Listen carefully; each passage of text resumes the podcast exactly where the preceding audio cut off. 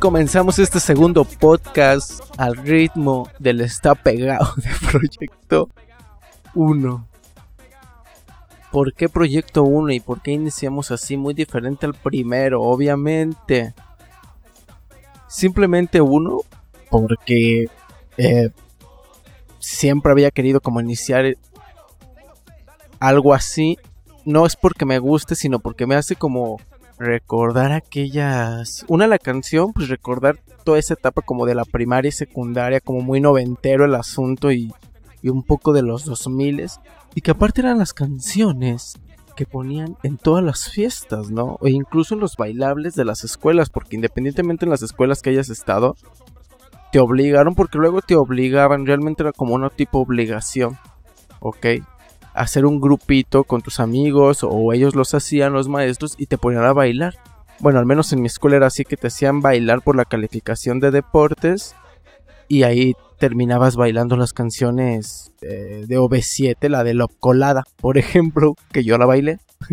Ese es un caso real, es un caso medio feo porque aparte pues era como que en las tardes tener que ir a la casa de Lupita para practicar Love Colada, ¿no? Porque aparte los chavitos que estábamos ahí no bailábamos, todos los que ponían los pasos y esos eran pues pues las niñas, pero bueno, me estoy alargando mucho. Bienvenidos a este segundo podcast de Daniel Estrada desde Irapuato, Guanajuato. Otra vez me volví a equivocar. No sé en qué estado vivo, así como en el primer podcast que me equivoqué al inicio. Ahorita estoy ya un poco más calmado, eh, pero igual tomándole la seriedad a lo que fue el primero. Simplemente va a cambiar esto, es un cambio constante dependiendo de mi estado de ánimo. Si tengo ganas de grabar un podcast reflexivo, motivacional, lo voy a hacer. Si tengo ganas de grabar algo con un poco más sentido del humor, pues también lo voy a hacer. Si no tengo ganas de grabar nada, pues tampoco no me voy a obligar a grabar algo. ¿Ok? Pero bueno, sean bienvenidos. ¿sabes? Les mencionaba que he tenido muchos recuerdos últimamente de, de, la escuela. Esta crisis de los 30 me pegó muy fuerte. Tuve una previa porque antes de cumplir los 30 estuve teniendo mucho estos recuerdos de lo que había estado pasando por mi vida, que se sienten identificados. Y tuve como unas regresiones muy fuertes, pero muy fuertes e incluso muy simples y sencillas. ¿En qué aspecto? Desde acordarme de la niña que siempre lloraba en el salón de clases, porque se acuerdan, no sé si siempre tenían un compañero que siempre lloraba, ¿no? Que por cualquier cosa lloraba, que a lo mejor el maestro incluso no sabía lidiar, pero siempre lloraba, lloraba porque no tenía tarea, lloraba porque se lo olvidaba a, este, los colores, lloraba por muchas cosas. Porque a pesar de esto, y les voy, les voy a mencionar lo siguiente. Si eres un poco más grande que yo o un poco más chico que yo, independientemente de la edad, te tocó vivir como esa época generacional, ¿no? Y sé que muchas cosas fueron parecidas en tu primaria, en mi primaria, en tu secundaria, en mi secundaria, independientemente. Eh, bueno, eso sí no sé, si me estás escuchando en un país diferente, no sé si las cosas hayan sido así, pero por lo menos en México se puede haber como una igualdad generacional, así lo estoy llamando yo, porque hice toda una investigación científica eh, con ayuda un poco de, algunas organizaciones mundiales. Pero esto fue lo que investigué y realmente todos tuvimos muchas cosas muy parecidas. Así como todo el mundo coleccionó los tazos o las niñas juntaban, qué sé yo, las eh, Polly Pockets, no sé, se me vino a la mente. Pues así muchas cosas también nos pasaron y, y, yo estoy seguro que en su primaria hubo muchas cosas iguales a la mía, como la niña que siempre lloraba o el niño o la niña que siempre se hacía pipí adentro del salón de clases. ¿Qué pedo? O sea, de repente era muy chistoso porque, a ver, una cosa.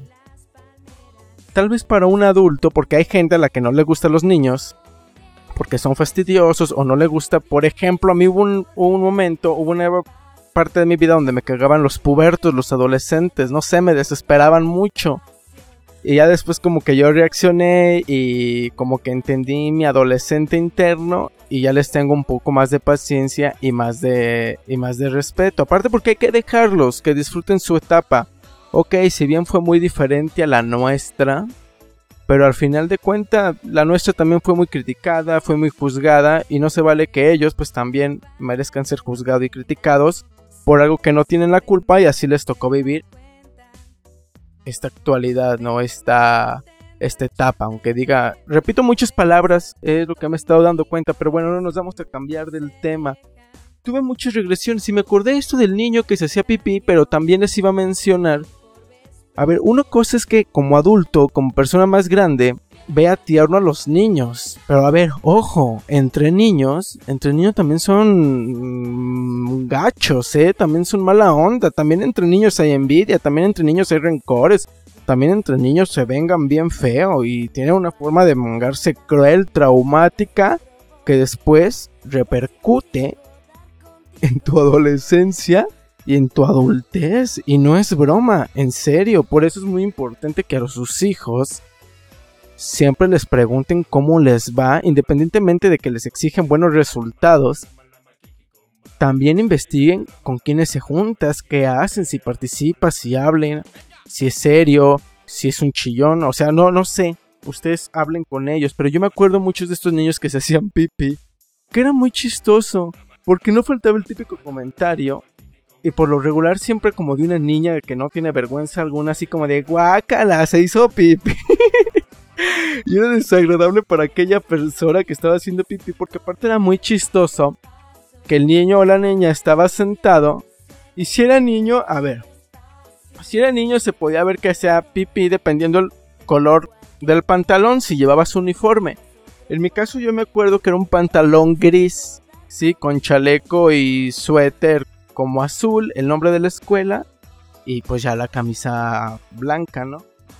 Este, pero yo me acuerdo mucho que se notaba porque se formaba, el pantalón les digo era color gris y se formaba una rayita más oscura a la orilla de la pierna, ¿no? Independientemente de cuál se haya hecho del baño o se formaba una bolita como de chica a grande en medio de, de la bragueta, ¿no? Y te dabas cuenta y cuando era una niña te dabas cuenta porque se formaba un charquito como una laguna alrededor de la banca donde estaba ella. Era muy feo, porque a ver, como maestros, ojo, en lo personal siempre va a haber maestros buenos, siempre va a haber maestros malos, pero hay maestros a los que no, no están preparados como para tener un poco de empatía y más con un pequeño. Y hay maestros que mis respetos, ¿no? Y hay que saber lidiar y saber controlar, porque hay que saber controlar a todo un grupo de niños, ¿no? Que está desesperados por reírse o por burlarse por burlarse de algo. Pero era muy común como con los niños, ¿no? Que pasara eso. Otra cosa que yo recuerdo mucho era las filas. Las filas cambia. A ver, ojo, ahí les voy a cambiar. Para los que no saben lo que son las filas, o no cómo, o el formarse, como muchos le podían llamar, para entrar. Eh, a ver, yo que me acuerdo era para entrar a la escuela, que era el, eh, la bienvenida, se puede decir y después del recreo.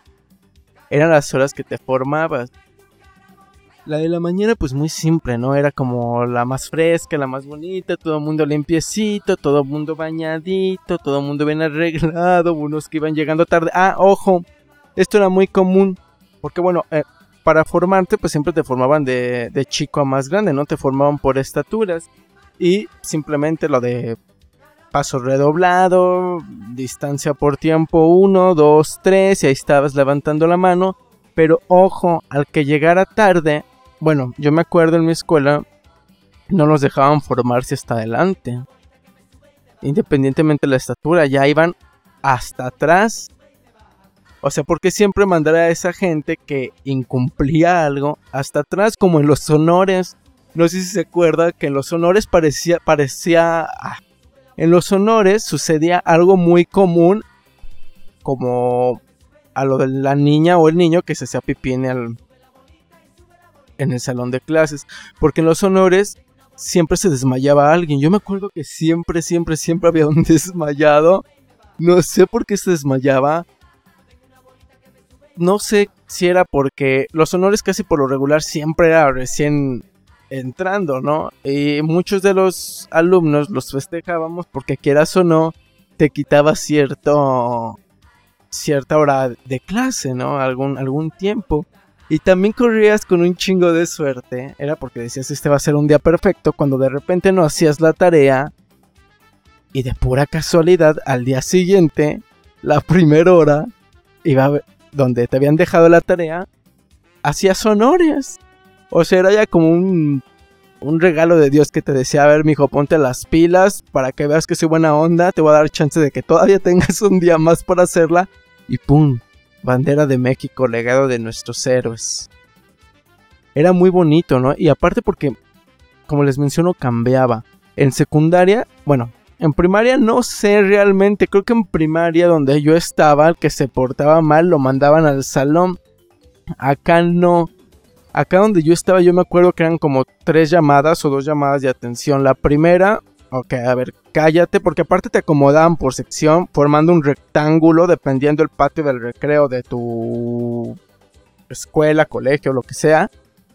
Y acomodaban por clases, ¿no? Por salones, pues de primaria, primero a sexto, y si había secundaria, pues de tercero, de tercero de primero a, a tercero de secundaria, ¿no? Y la primera vez, si se, te soltabas hablando, pues te regañaban una vez, ¿no? Y ya después te mandaban hasta atrás. No sé si se acuerdan que los mandaban hasta atrás. Ya la tercera vez, yo me acuerdo, no sé ustedes, creo que sí te mandaban de castigo o te dejaban después de terminar honores. Yo me acuerdo que una vez me dejaron terminando honores y ya después, pues no, pues ya creo que no eran tan manchados, no, pues ni que fuera prisión. Pero sí me acuerdo mucho de eso. Y que incluso, a ver, porque en honores seamos honestos, honores era como una forma cruel y motivadora también de representar y de tener el honor de cargar tu bandera. Porque era una forma cruel y era una forma motivadora, ¿no? Porque había chavos que, pues no sé, a lo mejor uno de sus objetivos, de sus sueños era formar parte de la escolta. Y para formar parte de la escolta, pues siempre se obtenía a las personas con mejores resultados, ¿no? A los más inteligentes, a los más distinguidos. En lo personal, pues nunca tuve la oportunidad de cargarlos la bandera eh, en la escuela, pero pues ya he tenido chance de, ondear mi bandera en otro tipo de, de, cosas, ¿no? En otro tipo de acontecimientos. A mí se me hacía un poco racista porque había gente que de verdad a lo mejor si le dabas chance de, a ver, que pasen los más desmadros. No me quiero imaginar también cómo sería una escolta de los más desmadrosos, ¿no? Cargando la bandera de México. Pero es como que hubiera estado chido que le hubieran dado chance y que espero que las escuelas pues estén dando chance a, a todos los niños, que sea algo equitativo y de empezar a etiquetar personas por calificaciones, ¿no? Porque el hecho de que a lo mejor tú saques un 10 y el otro niño saque un 6, eh, por cuestiones sociales ya lo estamos denigrando porque por una calificación baja. A lo mejor el niño simplemente en eso no es tan bueno, pero tiene cosas más desarrolladas que la otra persona. Ok, allá entré muy psicológico el pedo y con el fondo de los Cumbia Kings, ¿no? Eso es lo más chido. Una de las cosas que yo disfrutaba mucho y a ver, ojo, esto no aplica para todos, al menos que sea para niñas que cantan mal y para... Ya. Ese es para todos los que aplica. Yo me acuerdo que disfrutaba mucho porque una vez al mes o una vez por semana, no recuerdo muy bien, llegaba el director junto con el maestro de música y se llevaba a las niñas para ensayarlas y practicarlas para el coro. Ok. Y los niños éramos como, wow, no mames, se van las niñas. Era como, un ambiente y un desmadre total, porque niñas, a ver, si alguna vez les dije, independientemente si había un maestro o una maestra, eh, al frente, niñas, si ustedes creían que nos quedábamos a trabajar o nos ponían a hacer ejercicios mientras ustedes se iban a cantar, no. La verdad es que era una clase libre o los maestros siempre nos daban chance de contar chistes, porque luego entre niños no sé por qué, vamos a contar chistes, vamos a contar chistes. También en secundaria, ¿no? Nada más que va aumentando el nivel de los chistes. el humor ya es un poco más fuerte, ya es un poco más negro, hay que tener cuidado. Y otro, o te dejaban dibujar, o te dejaban hacer la materia que tú quieras, bueno, la tarea de la materia que tú, que te, que te hiciera falta, que te, tuvieras pendiente. Pero se hacía bien chido y ya cuando llegaban las niñas era como de, ah, ya llegaron, ay, si hubieran tardado más. Porque de verdad pasábamos un rato agradable entre machos alfa, ¿eh? Y no estoy diciendo ni tampoco soy machista, sino simplemente es un poco de humor todo este espectáculo. Pero no siempre había maestros buena onda. La verdad que había maestros que, a ver, también ahorita, ojo, los maestros ya son muy diferentes a los de antes. Antes, bien o mal, hubo maestros que yo en lo personal considero que hicieron que muchos alumnos le tuvieran miedo a la escuela y que por eso antes muchos no les gustaba estudiar. Porque ok, ahorita ya hay más oportunidades para estudiar, ya hay muchas universidades que se pueden acomodar a tu nivel económico, a tu nivel de, ah, bueno, a tu nivel, a, tu tiempo, a tu trabajo, ¿no? Ya hay muchas universidades o escuelas que te dicen trabaja y estudia. Pero antes no, y antes los maestros en primaria, bueno, aunque no sé por qué metí el trabaja y estudia con la primaria, pero bueno. Pero yo me acuerdo que antes los maestros, incluso, yo tuve una maestra, no voy a dar el nombre, pero en lo personal era muy buena onda, era muy chida, pero tenía una forma de castigar un poco culera. La neta, así al chile. ¿Qué? ¿Que va a haber bronca o qué? No, pero sí tenía una forma muy, muy cruel, como muy haciéndote sentir un poco inferior. Eh, el chiste es que si te regañaba, pues nos formaban por filas, ¿no? Nos formaban por hileras. Y en la orilla había una fila que simplemente se recorrió como toda, tres o cuatro cuadritos más adelante, dejando una banquita o un escritorio solo en una esquina. Y era la, la famosa El Rincón de los Olvidados. Yo me acuerdo mucho. Pero ojo, en el Rincón de los Olvidados estaba prohibido que los demás compañeros te hablaran tanto en las horas de trabajo y como en el recreo, dependían del castigo que hicieras, si era bien feo. Porque de repente en el recreo tú te acercabas así como queriendo jugar fútbol. O sea, te acercabas y era como que eh, a un compañero llegabas y, oye, güey, oye, güey. Eh, porque en primaria también dices, güey, también decimos grosería a los niños, la neta. Y era como, ¿con quién soy? ¿Con qué equipo soy? Y no te hablaban, te hacían ley del hielo y no porque no quisieran hablarte, sino porque ellos tampoco querían estar en el rincón de los olvidados porque aquella persona que te llamara o te hablara se iba al rincón de los olvidados también. Pero también tenía su lado chido porque cuando de repente las niñas se iban o una vez al mes la maestra nos hacía palomitas y nos ponía una película y como aparte no sé si les tocó tener de compañeros que fueran que sus papás fueran los maestros.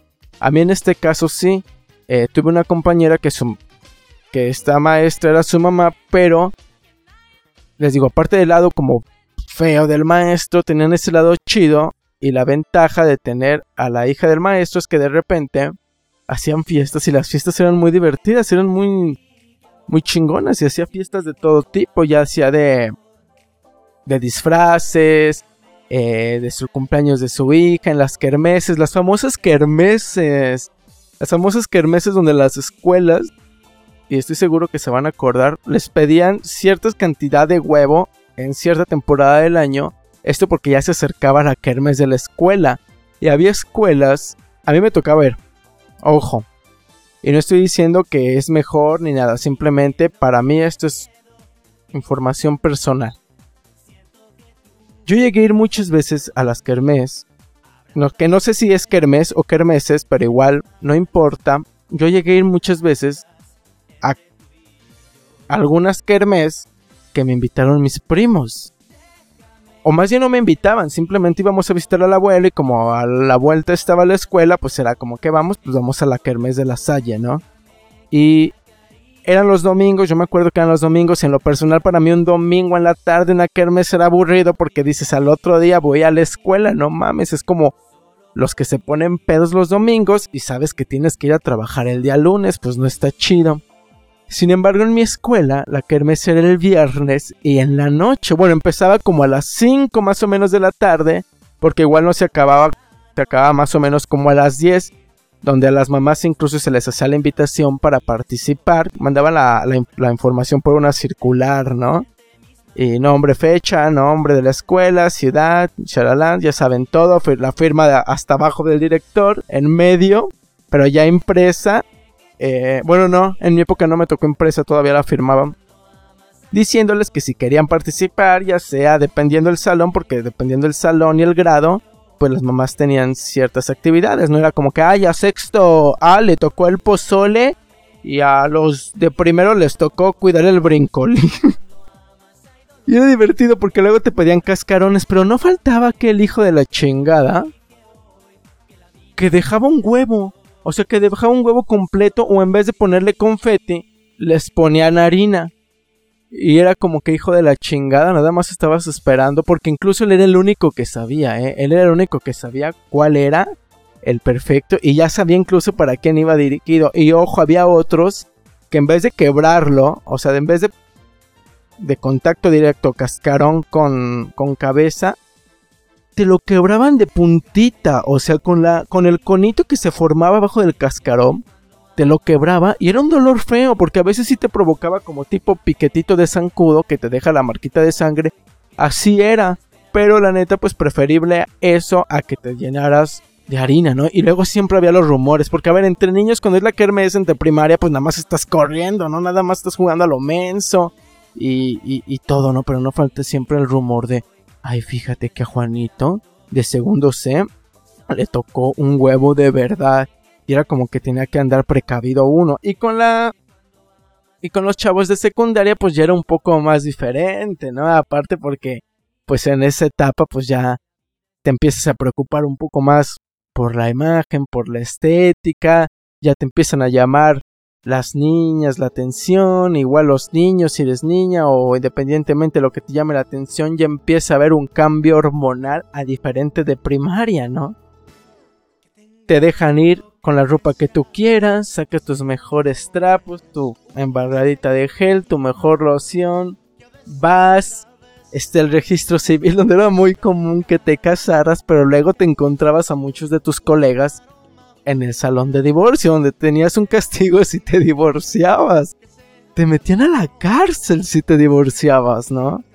Era, era lo peor. Estaba el salón donde te pintaban el cabello con esos aerosoles o spray que son tinta para el cabello, pero que se te quita la primera bañada, ¿no? Con el agua se va.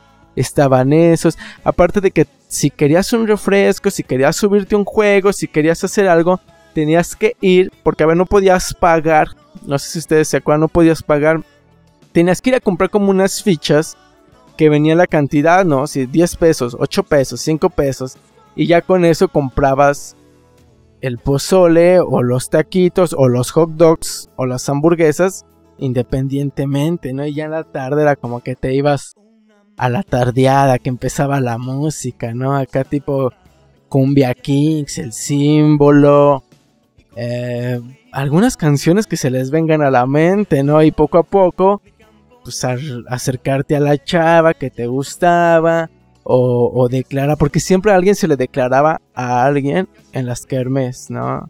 Era como que ya vas, güey. Era muy, era muy vergonzoso y todavía era más vergonzoso pues que te dijeran que no. Es muy bonito recordar, señores, todas aquellas etapas de nuestra infancia, de nuestra adolescencia fuimos juzgados, así como nuestras generaciones atrás fueron juzgadas. Lo mejor es dejar vivir a cada quien su etapa, su época. Nosotros ya la vivimos, independientemente con lo que nos tocó vivir. Ahí estuvimos presentes las disfrutamos. ¿Y por qué no disfrutar de esta nueva generación y permitirnos a los accesos que tienen ellos, que no te dé vergüenza, porque luego también, ojo, los chavitos de ahorita luego se ponen con sus moños de que, ay no, es que el TikTok es para puros chavos. No, es para todo el mundo. Es para compartir, es para dar felicidad.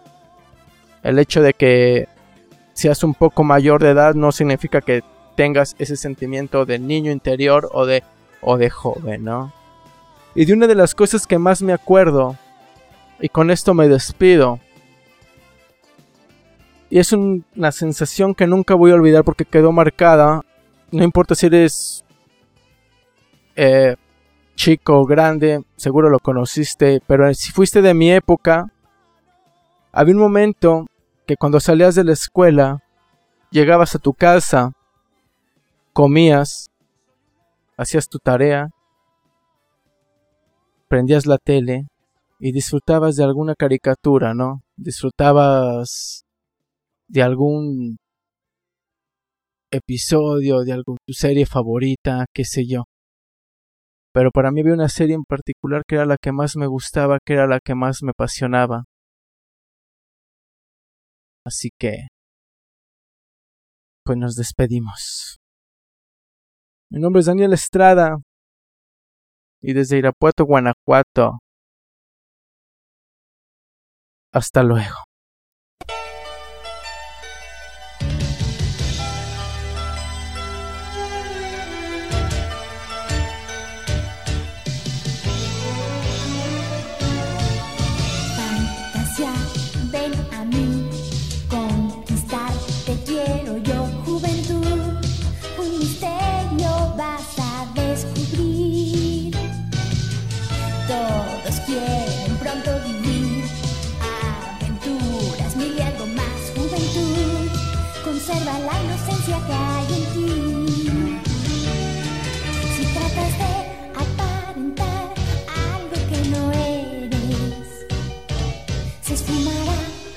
magia igual que vana ilusión.